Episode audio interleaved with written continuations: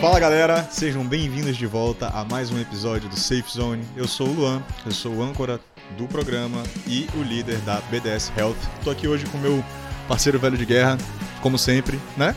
Já alguns episódios juntinhos. Fala pra galera quem é você. Fala galera, eu sou o Lucas, pra você que não me conhece ainda, eu sou o líder da BDS Idols. Então, fiquem ligados. Estamos Esqueceu fazendo... quem você é, Paixão? Calma. Falar da BDS Idols. Pra você que quer ser um idol, fique ligado, posso estar de olho em você. Viu? É, tô fazendo com o Luan frente de performance também na BDS. E é isso, fiquem ligados, mais um programa maravilhoso para vocês. Tenho certeza que vocês vão adorar. E aqui do meu lado esquerdo, nossa ilustríssima convidada, psicóloga Emily Barberino, membro da nossa equipe multiprofissional. Se apresente para o pessoal, por favor.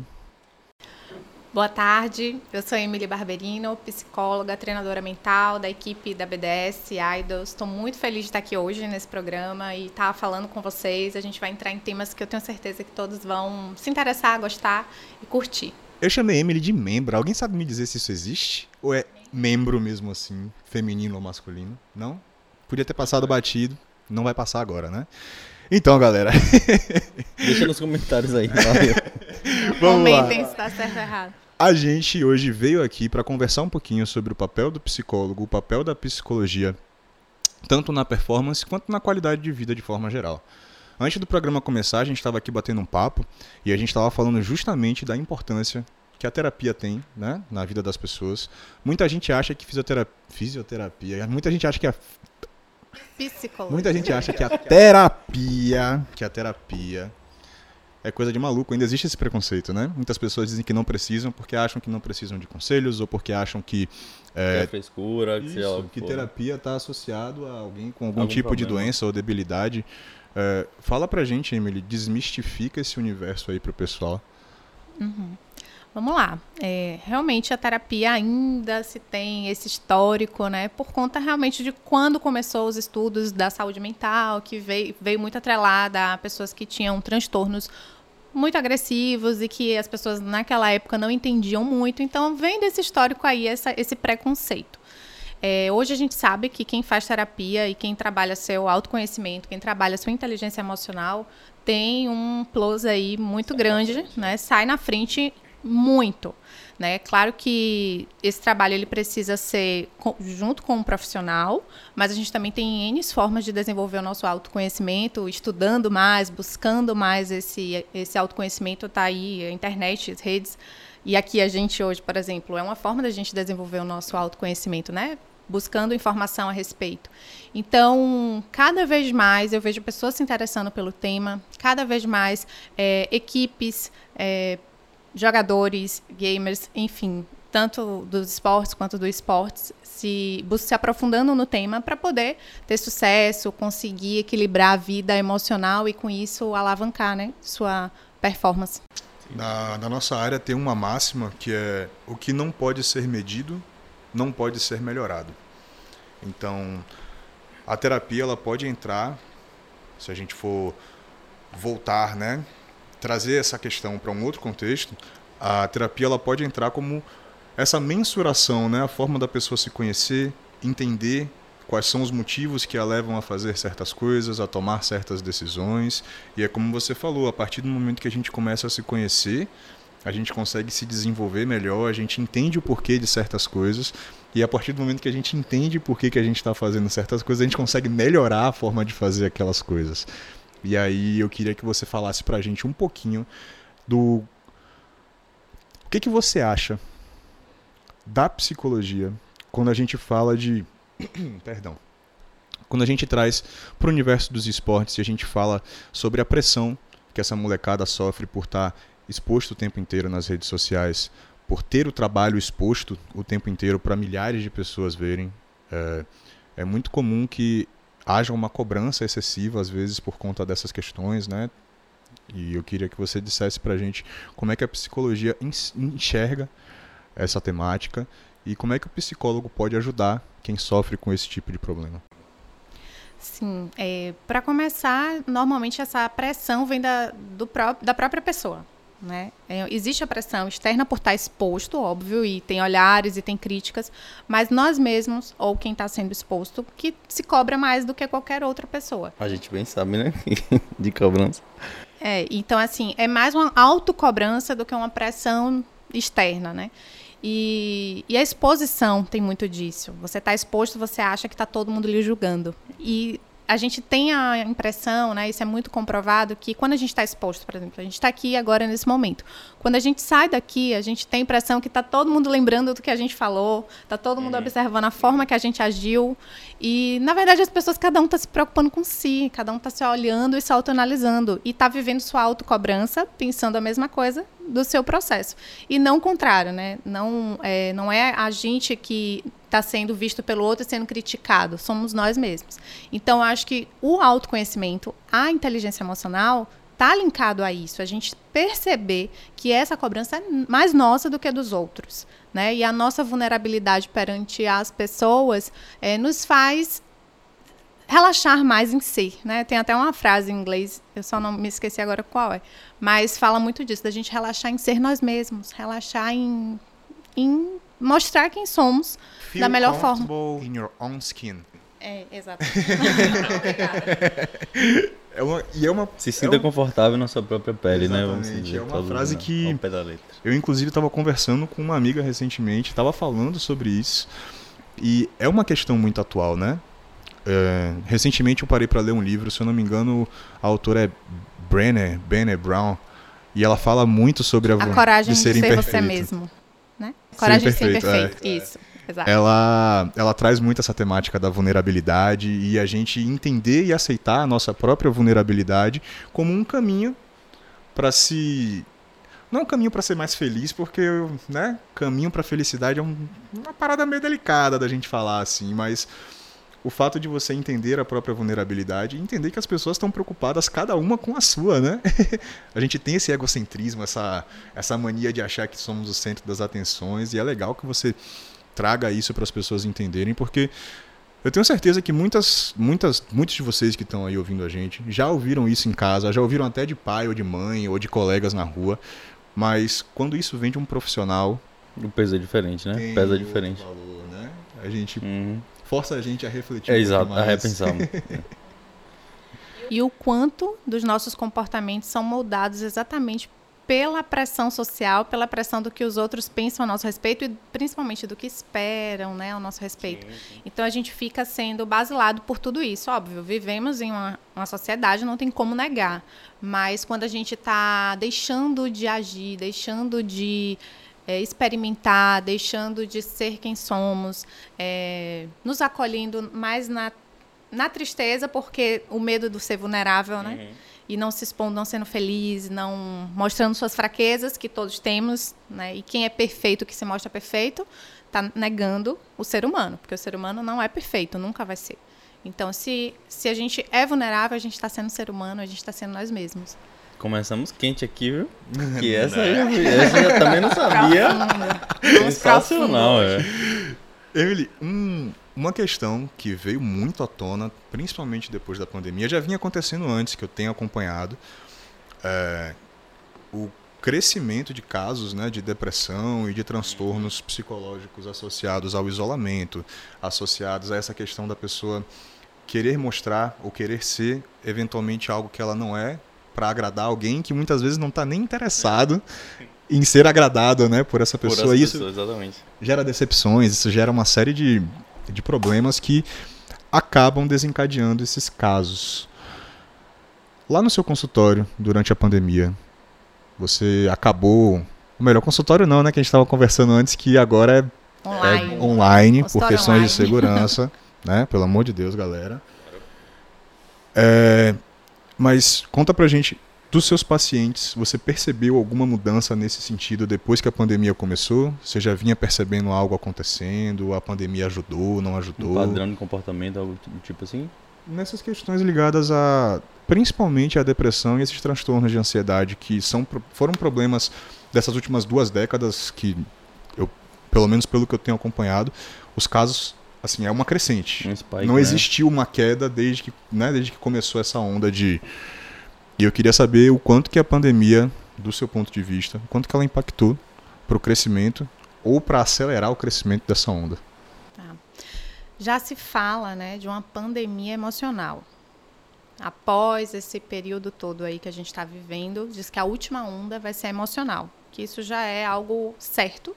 Eu não vou garantir aqui porque não, não foi eu que fiz esse estudo, mas com base em alguns estudos já dizem que a última onda da pandemia ela vai ser emocional, porque as pessoas estão segurando essa onda, né, essa onda emocional nesse momento, estão vivendo sob pressão e segurando o máximo que pode, e aí lá quando passar tudo isso, aí vem o emocional desaba.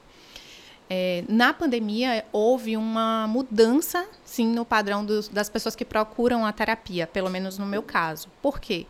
Eu acho que muita gente vivia precisando olhar para o seu emocional, olhar para suas questões comportamentais, enfim.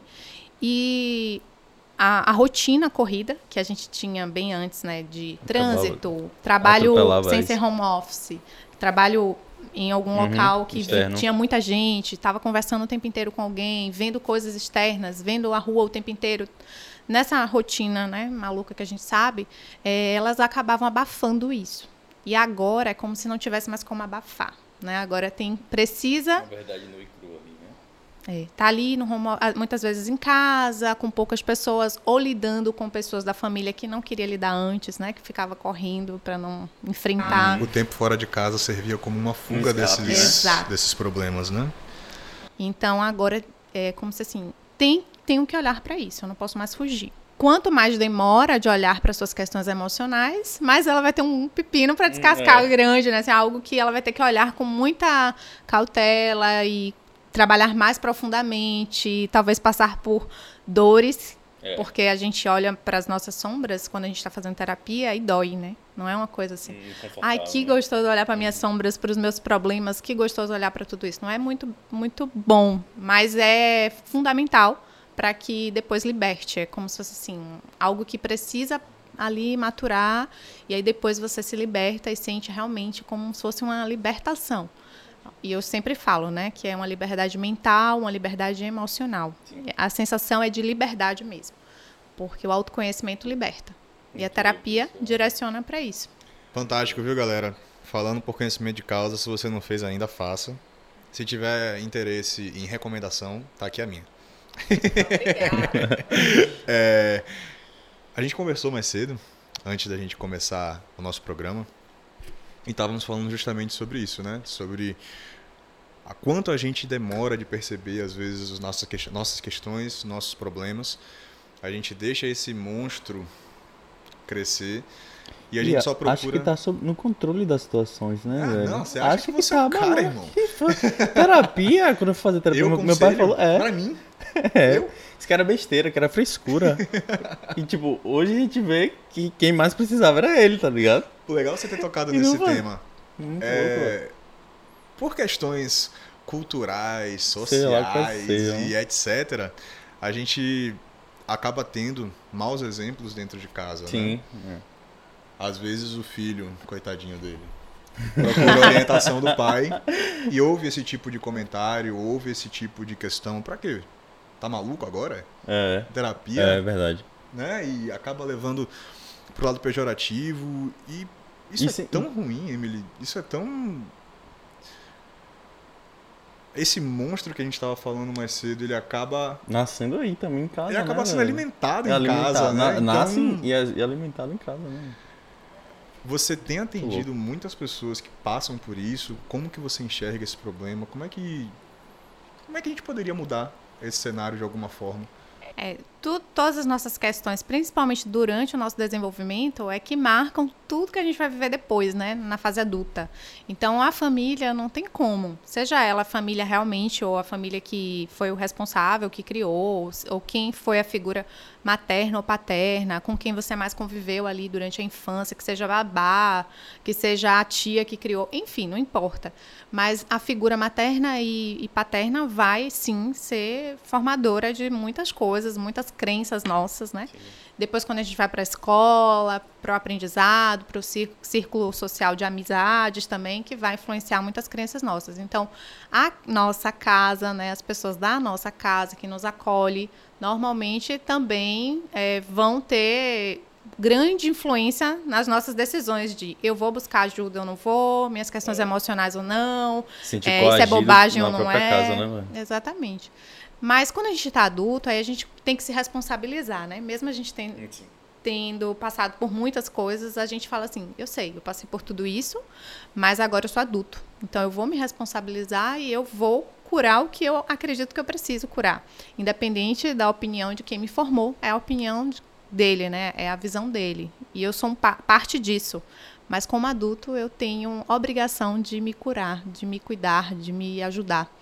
Eu até vi um meme esses dias que o rapaz chegava em casa e tava a família reunida e ele falava: a partir de hoje, quem não fizer terapia aqui vai pagar minha terapia. tipo, vai ter que dividir minha terapia. Então, assim, se eu tô precisando de terapia, normalmente por conta das pessoas é, que eu também convivo. Exatamente. Então, ninguém quer fazer terapia, só ele. Então, assim, agora alguém me ajuda a pagar minha terapia, porque vocês não querem fazer vão ter que me ajudar a pagar a minha. Eu achei é. interessante esse meme, porque é a realidade. Sim, é. a gente acaba na tentativa de resolver os nossos problemas, a gente abraça nos outros também, né? Pô, já que você não é, me ajuda, é. deixa eu tentar me ajudar e te ajudar no processo, né? Já que. a tá gente, dando. né, amigos mais de 10 anos e, tipo assim, eu fui psicólogo dele, né? Porque eu via, dava meus conselhos e vice-versa.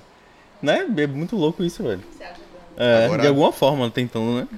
Ó, cuidado, viu? Às vezes quem está do seu lado e diz que é seu amigão, seu irmão, seu parceiro, não é tão assim. É.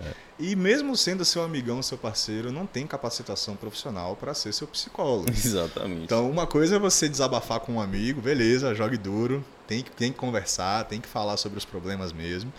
Agora, não deposite as suas fichas no seu brother, porque é, é uma aposta arriscada. Ou tomar decisões É enviesado, né? A opinião é, é enviesada. É, não tem como ser uma, uma, opinião profissional e direcionada realmente para a sua questão, mas...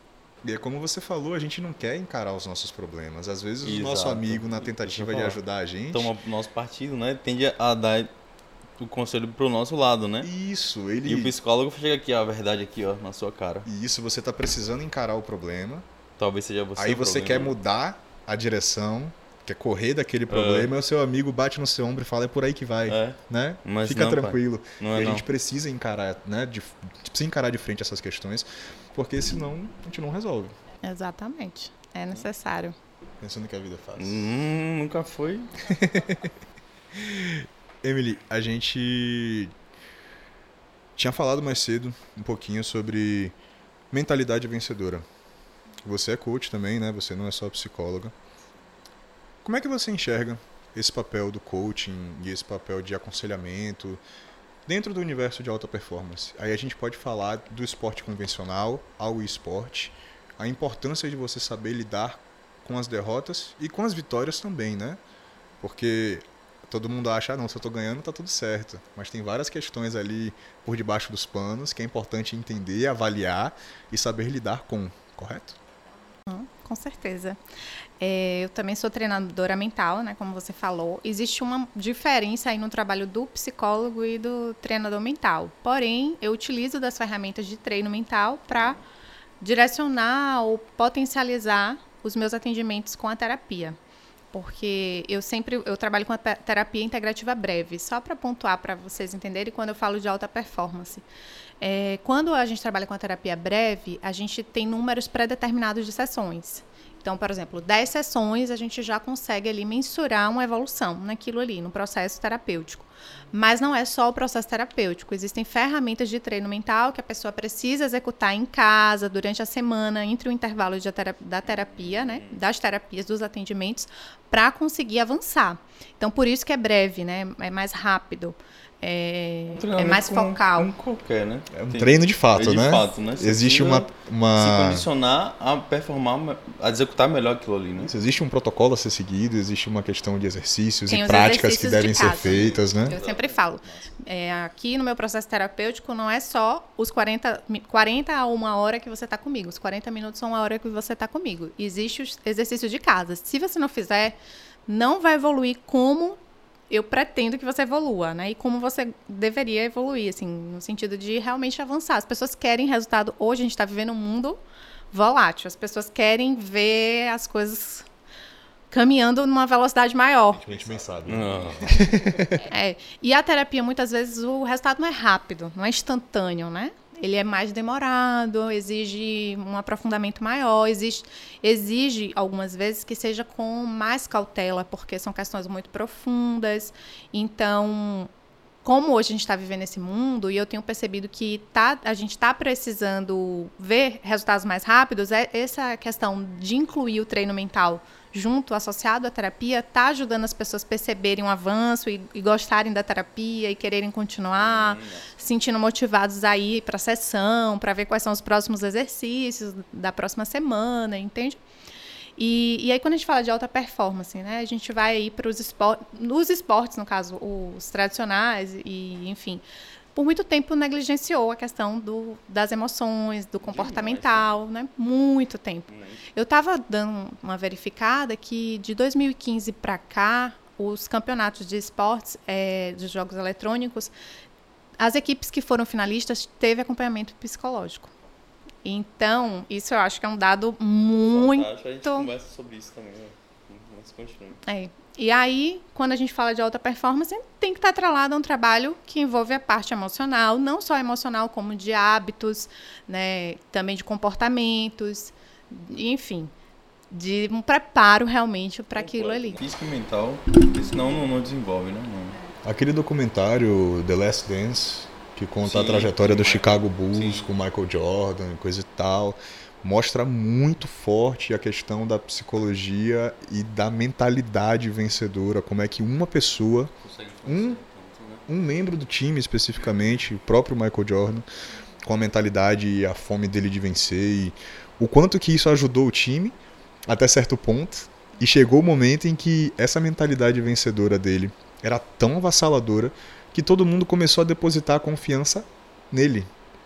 Ou seja, o Michael vence sozinho, a gente não precisa por isso que quando eu falei pra você a importância de saber lidar com as vitórias também, foi pensando nesse aspecto. Às vezes você tem um vencedor, uma pessoa com esse perfil de liderança dentro do, do time ou da sua equipe ou dentro de casa.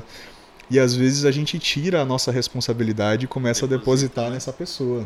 Não, ele aguenta, ele né, dá na mão dele que ele resolve.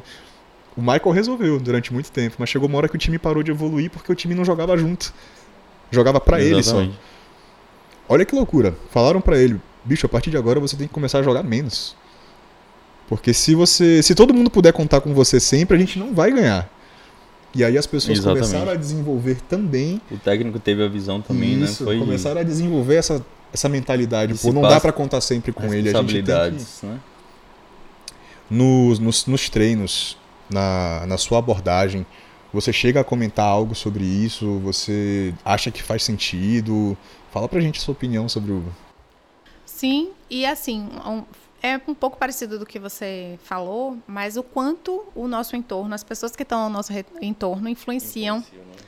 Na nossa mentalidade vencedora, na nossa performance também, né? Porque a gente se inspira, no caso a equipe dele lá, depositava as fichas nele e tudo, mas também se inspiraram a buscar ser melhores. Sim, se inspiraram, então assim, um exemplo de, de alta performance é sempre bom a gente, enquanto aqui tá, tá em processo de evolução, se apegar a alguém que está lá, né? Tá lá onde eu gostaria de estar, Sim. tá é, executando ou agindo conforme eu gostaria de, de executar e agir. Como é? Quais são os passos dele? O que foi que ele fez nesse caso? O que foi que ele fez? Quais são as ações dele? Quais são os hábitos? O que, que ele faz da hora que ele acorda, da hora que ele vai dormir? E aí a gente faz a tal da. É, mod... Vem aí, sumiu a palavra agora. Modelagem. A gente faz a tal da modelagem, né? Se eu quero Não é que eu vou ser igual exatamente àquela pessoa, porque eu tenho meus aspectos internos, é, mas eu vou modelar alguém que é vencedor. E, as, e, e, uma questão que a gente estava comentando sobre essa questão familiar, né? Eu, eu, percebo que nos jogos eletrônicos as pessoas não têm muito apoio familiar alguns, né? Principalmente quem está começando, quem ainda não se destacou. Tá no computador, vai passar o dia todo aí. Isso, existe dá, muito disso. Fazer outra coisa, não serve pra nada. Você não dá futuro não, menino. É. Exato. é. é. E aí, aí a gente fala assim, ah, tô perdido. Tô num ambiente que ninguém me apoia. Aí a gente vai pro vitimismo, né? Socorro, aqui ninguém me é. apoia. É. Eu nunca vou conseguir o que eu quero. Mas ao mesmo tempo, a gente tem um mundo aí de pessoas que a gente pode se conectar, mesmo que sejam pessoas distantes. A gente tem internet que pode nos inspirar, se apegar a alguém, ler a história dessa pessoa, né? Até entrar em contato, se for pessoas mais é, acessíveis, entrar em contato, pesquisar, saber como ela, o que é que ela fez para chegar até ali. Né? Às vezes a gente acha que as pessoas chegaram lá no sucesso simplesmente porque sorte. são fenomenais. Foi Nasceram sorte, assim. Né? É. Foi talento sorte, puro, né? talento. e não sabe o quanto. Aí quando você vai esmiuçar ali a vida, você sabe o quanto elas é, fracassaram antes de chegar onde chegaram. É, passa isso no, no documentário, né? Quando eles ganham o primeiro, que ele fala, velho, foram oito anos de struggle, né? Esse, passando pelos perrengues. Imagina, oito anos para ganhar o primeiro. Aí ganhou o primeiro, ganharam três. Oito anos porque era Michael Jordan. É, é isso. Imagine se fosse Exato. qualquer outra imagine. pessoa. E, pois é, imagine. Aí então... você quer né, chegar pra pessoa falar que foi sorte ou foi que, sei lá, trabalhou isso, menos, enfim. Isso é um ponto em comum entre qualquer trajetória de sucesso. Isso é verdade. O acúmulo dos fracassos e como saber lidar e aprender com esses fracassos, né? E isso é algo que, enquanto eu fazia terapia, era muito conversado.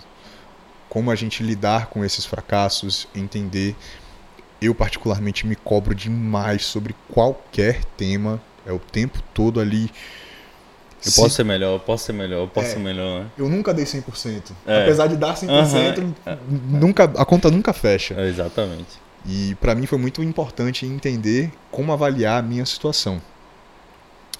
Quando a gente vai falar de derrotas, sai da vitória e entra no aspecto ali das derrotas. Você falou que a molecada é, em casa não tem apoio dos pais, muitas vezes investe do próprio da própria mesada, da própria graninha que juntou ali para participar de um campeonato, para participar de um evento específico e não deu certo. Chega em casa, o pai fala para ele: "Psicólogo para quê, menino? Oxe, deixa de ser fresco. Larga esse jogo aí, vai fazer alguma coisa." Fala pra gente se ele chegasse lá para Emily, como é que a Emily acha que, ele, que ela pode ajudar esse tipo de perfil? O que, que a gente pode falar para essa para esse menino ou para essa menina que é importante nesse momento para que ele primeiro entenda que ele deve sim procurar ajuda, independente de qualquer questão. Como você falou, se não procurar agora vai chegar aquele momento, né, que vai ter que assumir. Exato. Vou ter que procurar, alguma hora vai ter que procurar. Então, o que, que a gente pode falar para incentivar essa pessoa a procurar e para incentivar papai e mamãe que estão aí assistindo a também entender essa questão. Primeiro diálogo. Quando a gente fala de pai e filho, e a gente sempre tem que pensar pais, né? Pais e filhos. Porque a gente não fala só de pai ou só de mãe, ou enfim. É, a gente tem que pensar nisso, no diálogo. Os pais precisam dialogar com os filhos e os filhos precisam dialogar com os, os pais. Muitas vezes é difícil esse diálogo. Só que sem ele, a coisa não anda. Né? Vai ser no entrave, vai ser na, na discórdia, na briga, na.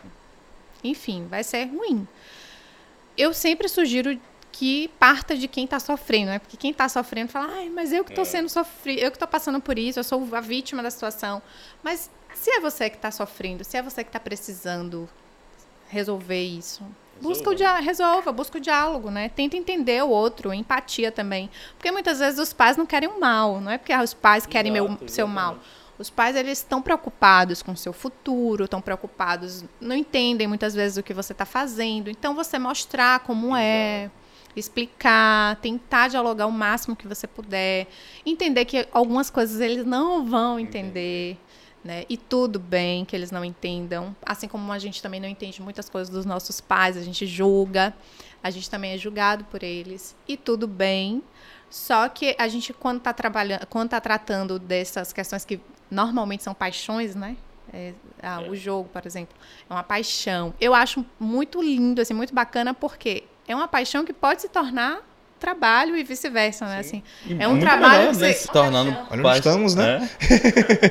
É. é, então, a, e avançando com o diálogo, né? Quando a gente fala de paz, terapia é fundamental se puder e se se achar que deve, né? Eu acho que a terapia também é sempre assim, agora eu quero, agora eu preciso. É no seu momento. Não vamos forçar também as coisas assim, ah, você tem que fazer terapia, não. Se o seu pai tá te falando que você precisa ir para terapia ou buscar ajuda, ótimo, é, já é um bom caminho. Acho que os dois poderiam ir nesse ponto. Os dois. isso agora, cabe essa questão do pai levar o filho, os dois irem juntos, ou a mãe levar a filha, ou enfim. Sim. Quando o conflito não é resolvido na base do diálogo, eu sempre indico terapia. Por quê? Porque na terapia vai ter um profissional direcionando esse diálogo. Eu né? falo do diálogo, diálogo acontecer de forma simultânea. Pais e filhos com o psicólogo no mesmo ambiente. Terapia familiar. Massa. E como é que. É, você, por acaso, já trabalhou com terapia familiar? Você... Trabalho também. O atendimento, normalmente, quando o pai busca é, o psicólogo para o filho, ele também está precisando, né? Muito provavelmente. Mas aí o filho começa e aí a gente vê que o pai também precisa vir para esse diálogo ou vice-versa, né? Às vezes o pai vem e se é uma demanda, conflito com o filho, a gente convida o filho também. Ou se ele já tem consciência disso, eles já buscam para fazer junto. Normalmente vem a mãe junto também, se mora junto, né? Então, é, ou a irmã. O que é mais comum nesses casos? O mais comum é mãe e filhos né? Porque os pais resistem um pouco. Os durões, né? É, o mais precisam. comum são as mães virem. E aí depois as mães trazem o, pai. Pergunta, por que, que você acha que é tão difícil para os pais aceitarem isso, que vê a terapia como um, uma ajuda, assim, um, um benefício, vamos dizer assim? É o, o que a gente falou até no início, a geração, né? Existe esse preconceito aí antigo que ainda tem rastro agora na nossa, na, no momento atual. A, a psicologia ela veio dos transtornos mentais severos, né, para tratar pessoas que realmente tinham têm transtornos muito que eram chocantes na época, que as pessoas queriam esconder, uhum. que ficavam normalmente escondidinhos da aquelas pessoas que tinham aqueles transtornos, elas nem eram ditas que era da família, elas ficavam escondidas. Então, vem desse histórico aí de que terapia, psicólogo é só para pessoas com transtornos muito graves, e não é. A gente sabe que hoje a psicologia, claro, trabalha na parte psiquiátrica também, atuando junto com psiquiatra nos hospitais psiquiátricos, em transtornos mais severos, enfim, mas também para qualquer pessoa que queira se autoconhecer, trabalhar sua inteligência emocional. E por muitos anos também a gente priorizou a razão né? A gente não prioriza a emoção. Por, por nosso histórico aí também né, econômico, enfim, de trabalho e tudo, a gente precisou priorizar a razão. E o QI, né, coeficiente de inteligência, sempre foi tido como se você tem um QI alto, você se destaca. E a gente já percebeu que não é assim. Se você tiver um QI alto e não tiver um QE, que é o coeficiente emocional alto também, é. você não está bem né? Você está aí pendente. A conta não fecha. Né? Não fecha. Então, hoje já está quebrando, desmistificando isso, né? Hoje a gente precisa olhar para o nosso que é também. Sem dúvida. Equilibrar razão e emoção. A história mostra várias pessoas que tinham talentos incríveis ou eram excepcionais em áreas específicas, muito voltadas à parte de desenvolvimento intelectual ou artístico, mas que não sabiam lidar bem com as emoções e acabavam se envolvendo com drogas, acabavam se envolvendo é, com pessoas, né? Eu não gosto desse termo, mas vamos lá, pessoas tóxicas se envolviam com substâncias tóxicas. Entrando em depressão. E aí acabavam entrando nesses transtornos e, enfim, quantos heróis morreram de overdose por aí, não é? é verdade. Eu sempre pensei nisso, sabia? Eu vi algumas pessoas incríveis, é, artistas, cientistas, escritores, e aí quando você vai pesquisar o histórico de vida daquela pessoa, morre de overdose, comete suicídio. sofre de algum transtorno mental grave, jovem, aos 40, 50 anos. Principalmente quando tem um destaque muito grande, tem um talento muito grande e não foi desenvolvido a parte emocional. Foi só desenvolvido o talento, foi só olhado o talento e o emocional, o familiar, sempre muito deixado de lado, né? É, muitos artistas mesmo da música têm esse histórico. É. Muito. Só é você pensar em um, artista agora Chorão, que faleceu. Feliz Regina, quantos? Pô, a gente vai. Michael Jackson. Cássia também não foi? Michael Jackson. Então, gente, é muito das novo. antigas, né? Não saiu um novinho na lista. Amy Winehouse. Mais qualidade pura aqui. Amy Winehouse, não sei se é novinho, mas. É, mas é mais novinha, é mais novinha. Vamos para os mais. É, Amy, é. Você acha que a questão de não querer se mostrar vulnerável ela pega mais para os homens e por isso os pais às vezes resistem a, a começar um tratamento, a procurar ajuda. Porque não é só com psicólogo, né? Homem não gosta de ir pro médico, homem não gosta de pedir ajuda para ninguém. Assim, dizer que tá precisando de ajuda, é melhor morrer primeiro para depois pedir ajuda. É, só quer botar o shape e o resto é, é esquece, né? É, tá muito ligado a esse histórico também, né? De o homem ele tem que se mostrar muito o tempo inteiro forte, é, não pode no nunca controle. no controle, né, domina tudo. É, essa energia masculina também de, de achar que não pode nunca baixar a sua baixar um pouco a pressão, né, se sentir um pouco vulnerável também. E isso vem, claro, de uma criação do, da nossa sociedade que está já mudando, tenho certeza disso. Né? Não é à toa que os homens estão sim procurando ajuda, estão se cuidando mais, estão se até olhando para a estética também, que antes não olhavam. Enfim, e vem desse histórico mesmo. Né? As mulheres sempre muito mais cuidadoras, muito mais de proteção, de olhar para as questões emocionais muito mais emotivas, trazendo a emoção mais à tona do que os homens. É, e a gente vem, a gente vem trombando cada vez toda vez aparece um problema novo e parece que as soluções elas não acompanham o desenvolvimento dos problemas, né? A gente estava falando da questão da pandemia é e das, né, dos transtornos mentais. Parece que toda, toda hora chega um alguma coisa nova, né? É, e a gente fica o tempo todo correndo atrás, nunca está correndo na frente. Sempre correndo atrás. É um, um esforço para atingir algo sempre o tempo inteiro, né? Para alcançar aquilo ali o tempo inteiro. Essa pressão do mundo hoje que a gente vive também. Tem muito a ver. A gente estava, quando a gente falou sobre a pandemia, né, e o trabalho em casa, o home office, me veio à cabeça que a gente conversou no, acho que foi no terceiro, no segundo episódio do Safe Zone. Se não assistiu, assista. Com o Chapola. Segundo. Segundo, a gente estava falando sobre a pandemia e a gente deveria ter muito mais tempo agora que estamos de home office, que não precisamos perder tempo nos deslocando, que a gente tem a nossa comida prontinha em casa, que a gente almoça enquanto trabalha e a gente acaba administrar o tempo. Né? A gente acaba fazendo o contrário, a gente Exato. estica as jornadas de trabalho até não conseguir mais, a gente aumenta o nível da cobrança, a gente vai colocando o sarrafo cada vez mais em cima. E eu acredito que isso tenha efeitos extremamente nocivos quando a gente fala do psicológico, né? Sim principalmente porque os hábitos né, mudaram. As pessoas, como você falou, almoça trabalhando. A gente não para mais para almoçar. A gente falou disso no podcast também, né? O prato aqui, o notebook aqui do lado, uma aqui, ao mesmo tempo, já trabalhando para não perder tempo, né? Você faz isso? Não. Eu paro, eu fico faço. no computador, mas eu assisto qualquer outra coisa, não trabalho. É, porque assim, a gente, às vezes a gente fala, né? Ah, é porque hoje a gente não para mais para almoçar e fica no computador. A gente sabe que é errado isso, mas uhum. conscientemente, por que a gente não faz e para com esse hábito? Eu sei que a gente está em casa, é difícil dissociar hoje o trabalho. Muitas pessoas estão em casa, né? todo mundo está em casa. Mas quem está em casa no home, home office, por exemplo, precisa dissociar um pouco esse local de trabalho. Então, tira, tira um localzinho ali da sua casa, mesmo que sua casa não seja grande, não é? Você reserva um local ali só para trabalho. Naquele momento que você sentar lá, é seu trabalho. Saiu de lá, tô em casa, sabe? Uhum. Porque senão, se você começar a confundir trabalho com casa, isso é um desastre nos hábitos. Trabalho, literalmente, né? É, literalmente. Quando eu li O Poder do Hábito, eu lembro que tinha uma passagem que falava exatamente sobre isso. Você começar a dividir os ambientes, evitar estudar deitado, trabalhar na cama, porque tudo isso. Eu faço isso.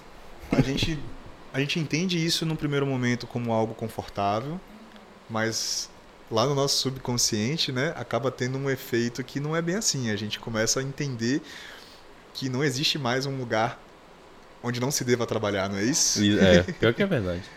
A gente está o tempo todo pronto para o trabalho, isso é péssimo. E aí sai do notebook, pega o celular, notificação do não sei o que, Trello e por aí vai, você vai responder, responder e-mail.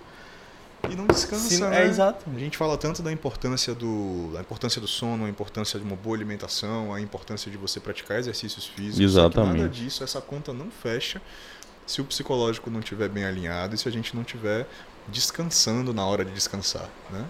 Não adianta também você fazer tudo isso, aí chega na hora da aula, chega na hora do trabalho e dá aquela morgada na cadeira, aí você não está descansando. e quando a paixão está no trabalho, né? Que aí você não para nunca, é. você quer estar tá lá o tempo inteiro. Que é o caso também muitas aqui do, do, das pessoas que trabalham né, na BDS. Você acha que os relacionamentos sofreram com essa questão? Eu vi Muitas... muitos relatos de que casamentos terminaram, que na verdade terminaram, mas eu acho que as pessoas não olhavam de fato para dentro do relacionamento, né? E na pandemia foram forçados, como a gente acabou de falar aqui, ó, ver e falar, velho, não é isso.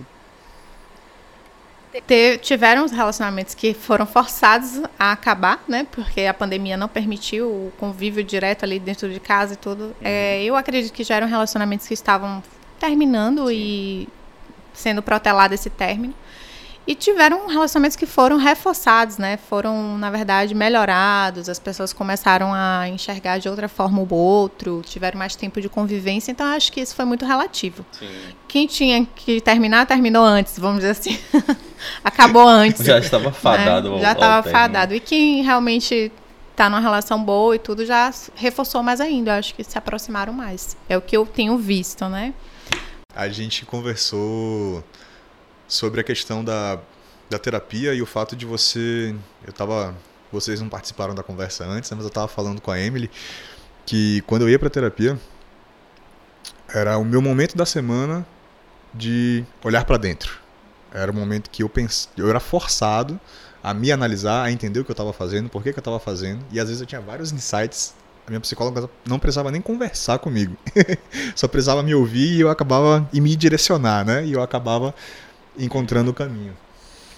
Você acha que o fato da galera estar tá em casa tanto tempo e muitas vezes estarem sozinhas ou estarem só com o notebook ali como companhia, isso tem forçado as pessoas a olharem muito para dentro?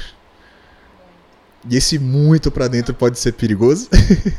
Muito, é o que eu falei, né? É, as pessoas estavam segurando muito olhar para dentro e agora foram obrigadas a olhar. Não tem mais como não olhar, porque ou é você ou você ali, né? Pandemia obrigou as pessoas a se isolarem, então fomos obrigados a olhar para dentro. Só que a gente achou que ia passar e não está passando. E aí a necessidade veio com mais pressão agora, né? Então, sim, olhar para dentro, fomos forçados a olhar para dentro, estamos for nos forçando a olhar para dentro. Eu acho que é uma grande oportunidade. As pessoas às vezes acham, ah, e agora? Né? Mas ó, encarem como uma oportunidade que você não teve até o momento, porque a vida não estava te permitindo e agora você está tendo essa grande oportunidade. Então, eu sempre enxergo tudo, até a pandemia, por mais que as pessoas. Como você enxerga a pandemia como algo ruim? Eu passei por uma doença e eu agradecia por ter passado por aquilo e as pessoas, como você agradece por ter vivido uma doença dessa?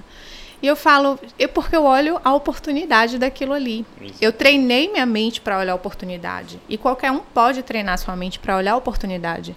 Até do fracasso, como a gente estava tá, conversando, né? Se você fracassou, enxergue que quem realmente venceu passou por muitos fracassos. Então Isso é uma é oportunidade. Mensurar e falar, velho, onde foi que eu errei, né? Onde é que eu posso melhorar para a próxima vez eu não errar? Ou não cometer o mesmo erro, né? Que por mais que cometa outro erro, mas que não cometa o mesmo erro. Porque erros a gente sempre vai passar. Sempre. É o ser humano, né? Eu sempre falo, ah, você é perfeito, então você não é ser humano. Veio de onde? De qual planeta, planeta é. fora da Terra? Porque daqui não foi. Então, se, se a gente tem erros sempre, sempre passamos por erros, né? E o ideal é que a gente passe sempre por erros diferentes, não Sim. os mesmos. E porque, porque a gente está aprendendo, né? O ideal é que a gente aprenda com ele. Então, se eu passei por um erro, eu aprendo com ele para não errar mais aquele erro ou que eu erre de maneira é, que eu já consiga me sair melhor. Então, se o próximo erro ser o mesmo que você já passou, é porque você não tirou o aprendizado daquilo. Então, você não enxergou a oportunidade daquilo. Então, é isso aí. O fracasso, ele é Você construído. não é burro, pequeno gafanhoto, você só não conseguiu extrair ainda. Tem uma frase A que eu ouvi de um lutador, eu não sei se é dele, eu acredito que não, mas ele dizia, né? Eu nunca perco. Ou eu venço, ou eu aprendo. Bruce Lee? Talvez. Tony Robbins tem uma frase parecida. ele Sim, sou fala. Grande fã de Tony Robbins. né? É, ele fala que, a gente, que ele tem dois tipos de experiências. As boas e as que ele aprende, né? As Sim, que sim, sim. ele tira um aprendizado. Verdade. Ele não enxerga como as ruins. E é como você falou, a gente pode trazer isso para qualquer contexto, né? Qualquer Quando a gente fala de esportes, você rever o vídeo da partida que você estava jogando e entender onde foram as falhas, E não, ver, é. não se cobrar tanto pela questão de ter perdido aquela partida, mas enxergar aquela derrota como uma chance de aprimorar o que, tá, o que vinha sendo feito er- de errado, criar sua metodologia e transformar aquilo em algo que possa ser positivo no futuro, né? A gente fala de esportes convencionais, a gente pode dar milhares de Grandes exemplos. Quando a gente fala do treinamento mental, dá um exemplo de um exercício, de algo que a gente poderia fazer. Que Pra- geralmente as situações acontecem, a gente é pego de surpresa alguns, né? Então, fala pra gente como é que. Se- no caso, para olhar para os erros e consertar e avançar, eu diria nesse caso né, deles fazer o seguinte: fazer um ensaio mental mesmo. Ou seja, pense, parar um momento da semana ou do dia, tirar um, eu digo sempre na semana, tira um momento da sua semana para avaliar e ensaiar mentalmente a tal da partida que você não foi bem sucedido. E aí você vai ensaiar como se você fosse bem sucedido. O que você te- deveria fazer para ser bem sucedido naquilo. E aí você vai fechar os olhos mesmo, tira um momento bem tranquilo, que você esteja tranquilo, sozinho, em paz, começar a analisar e pensar e ensaiar, fazer todo o processo da partida, pensar na partida exatamente o que você viveu ali. Se foi algo, é, um fracasso ali, um, um erro, sei lá o quê, você pensar, você acertando, o que você poderia fazer de diferente para acertar. Nesses casos, a modelagem, ela ajuda, ela atrapalha mais do que ela ajuda. A modelagem, nesse caso, ele poderia assistir alguém Por exemplo, Que porque isso é muito, isso rola muito, bem. isso rola muito na, na internet. É, hoje em dia a galera streama os jogos, então você tem acesso ao que o melhor do mundo faz naquele jogo específico que eu jogo também, então eu posso ver como ele faz e tentar copiar. Só que às vezes Você vai ver a estratégia dele e tentar tirar isso para você. Olha, essa estratégia aqui é boa, então eu vou pegar para mim. Só que se eu errei naquilo ali, talvez eu já não estava trein... não tava pronto para aquilo ali, né? Eu, eu, eu ainda preciso treinar mais um pouquinho. entender que são etapas, né? Etapas. E aí, quando você faz o ensaio mental, que é a técnica de treino mental que eu estou pontuando aqui, você está pensando. Quando a gente pensa, é como se a gente estivesse agindo. O nosso cérebro entende que a gente está vivendo aquilo. Então, por isso que o ensaio mental ele é tão poderoso. De fato, porque às vezes quando a gente tá pirado com alguma coisa, que a gente pensa na conversa, a gente fica pirado também, velho. Diga se não é verdade. Não lembra, né? É, do diálogo, Se alguma coisa você assim. fechar é o olho e louco. lembrar Aham. de alguma situação ruim que você viveu, você vai, seu corpo vai agir como se Isso. você estivesse vivendo É aquilo. muito louco isso, velho. As emoções vêm. Exato. como Isso é se fosse- tão forte, galera, que a nossa pressão arterial ela muda Sim, dependendo sim. da lembrança que a gente tem ou da sensação que a gente tem no momento. É, existem várias.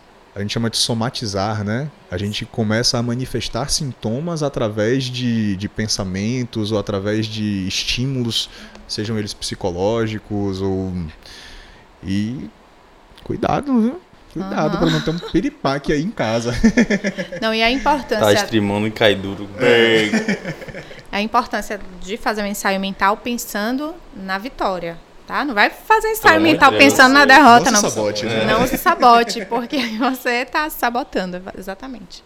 Então essa seria uma técnica bacana para quem passa, né? Quer reformular o erro e trabalhar a estratégia para melhorar e tal. Tony Robbins ele fala disso num livro, acho que André Agas foi um campeonato, uma final de, de US Open, eu acho que ele perdeu. E aí ele começou a ter as consultas lá com o Tony Robbins e aí Tony Robbins mostrou a fita, ele entrando na quadra, o semblante dele, a energia que ele tava, ele falou, véi, você já entrou derrotado. E aí, porra, o cara quando ele se tocou, velho, o próximo campeonato ele entrou com outra energia e aí foi campeão. E é uma outra, uma outra característica que ela é muito presente nesses grandes ídolos, né? Nesses grandes campeões, essa confiança na, às vezes ela é até, como é que eu posso dizer, ela é ensaiada. É. Você percebe que fora daquele ambiente ele não é daquele jeito, mas quando ele entra na quadra, quando ele entra, ele tem um gatilho, né? Ele tem um Sim. Quando a gente é, Isso. Quando a gente assiste Rafael Nadal, por exemplo, é que a gente gosta de ver, meio o cara é sempre letal, velho. Parece instinto assassino de eu vou acabar com você, eu vou acabar com sua vida aqui agora. sai da frente. E... A gente chama isso na, no treino mental de estado ativacional. Antes de você entrar na arena, por exemplo, no uhum. campeonato, você ativar esse estado. Então não adianta, eu, por exemplo, a gente veio para cá fazer esse, esse momento aqui nosso. E aí eu tô vindo para cá dirigindo, ouvindo uma música bem triste, bem romântica. Eu vou chegar aqui assim, né? É. Então, eu vou fazer algo que eu preciso de energia, preciso estar animada, preciso, mesmo aqueles dias ruins, eu boto a melhor música, me animo, já chego ativar, ativada. O treino começa antes do treino. Antes do treino. Um, no momento antes do treino. Ou no dia, ao, ao, acordar, você já acorda ativado. Hoje eu vou fazer o quê? Hoje eu tenho live, hoje eu tenho isso, hoje eu tenho fazer podcast. Então vamos acelerar, vou fazer uma atividade física para potencializar. Então, sempre pensando na ativação do herói quando vai para um campeonato. Por exemplo, eu vou ganhar o campeonato, eu vou ativar o herói em mim hoje. Nossa. E aí é o estado ativacional, é vai antes da, do uhum. treino. Não é chegar no treino e. No treino não, no campeonato e achar que vai despertar. E... Agora, é impressionante também o domínio de certas pessoas sobre esses estímulos, é. né? Porque eu imagino que não seja fácil você entrar e sair do personagem herói, assim, vou ligar o herói e vou desligar o herói. E quando a gente traz o herói para situações que o herói não deveria estar, né? Ou quando a gente precisa do herói e ele não chegou ainda. eu imagino que seja complicado e que exija um treinamento dos bons. É, depende do seu objetivo de vida. Se você tá, por exemplo, tra trabalhando para ganhar campeonato, o ideal é que você trabalhe o seu a gente fala de arquétipos, tá? Na psicologia. É o arquétipo do guerreiro, o arquétipo do mago, o arquétipo do herói. Então, para ganhar um campeonato, a gente tem que ativar arquétipos do guerreiro, do herói. Então, durante o seu seu período aí de treinamento, né, sua, seu estado hoje, com base no seu objetivo, você treina o arquétipo adequado a isso, adequado ao que você quer, né? Se você, não, você vai escrever um livro, você incorpora o mago, ou o arquétipo do mago. Uhum. Eu estou falando aqui de uma forma bem uhum. objetiva e básica, tá? É bem mais profundo isso. Então. Mas é legal, é legal, legal a gente saber é. disso. Até demais. O nome dos arquétipos é, é uma parada que, né? Tudo a ver. é, tem, aí só para pontuar, tem arquétipo do bobo, então alguém que é comediante, que gosta de, de, de, animar a galera, então é um arquétipo também. Tem vários arquétipos que a gente pode incorporar com base no objetivo que a gente quer. E claro, cada um tem um arquétipo dominante, mas se eu tenho um objetivo que não está condizente com o meu arquétipo dominante, eu posso ativar outro. Nossa, profundo. Treinar para ativar ah, outro. Sim. Treino, irmão. É, lógico. Mas é isso, né? Muita gente não. Pronto, né? É, exatamente. exatamente. E... Legal saber essas coisas. Bom, eu imagino que vocês estejam na... do mesmo jeito que nós estamos. Olha que nós somos profissionais da área de saúde e a gente pensa, é, a gente tem contato, né? Com psicologia em, em várias esferas, dentro de vários contextos diferentes, mas não somos psicólogos. então, entender como é que funciona, é, você mostrar pra gente, jogar uma luz né, nesses é. temas e explicar como é que funciona, é. Uhum. Concorda? Sim, demais, demais. Pessoal, a gente vai encerrar o nosso episódio do Safe Zone. Eu gostaria muito de agradecer a presença bom, aqui dos meus bom. heróis. Heróis.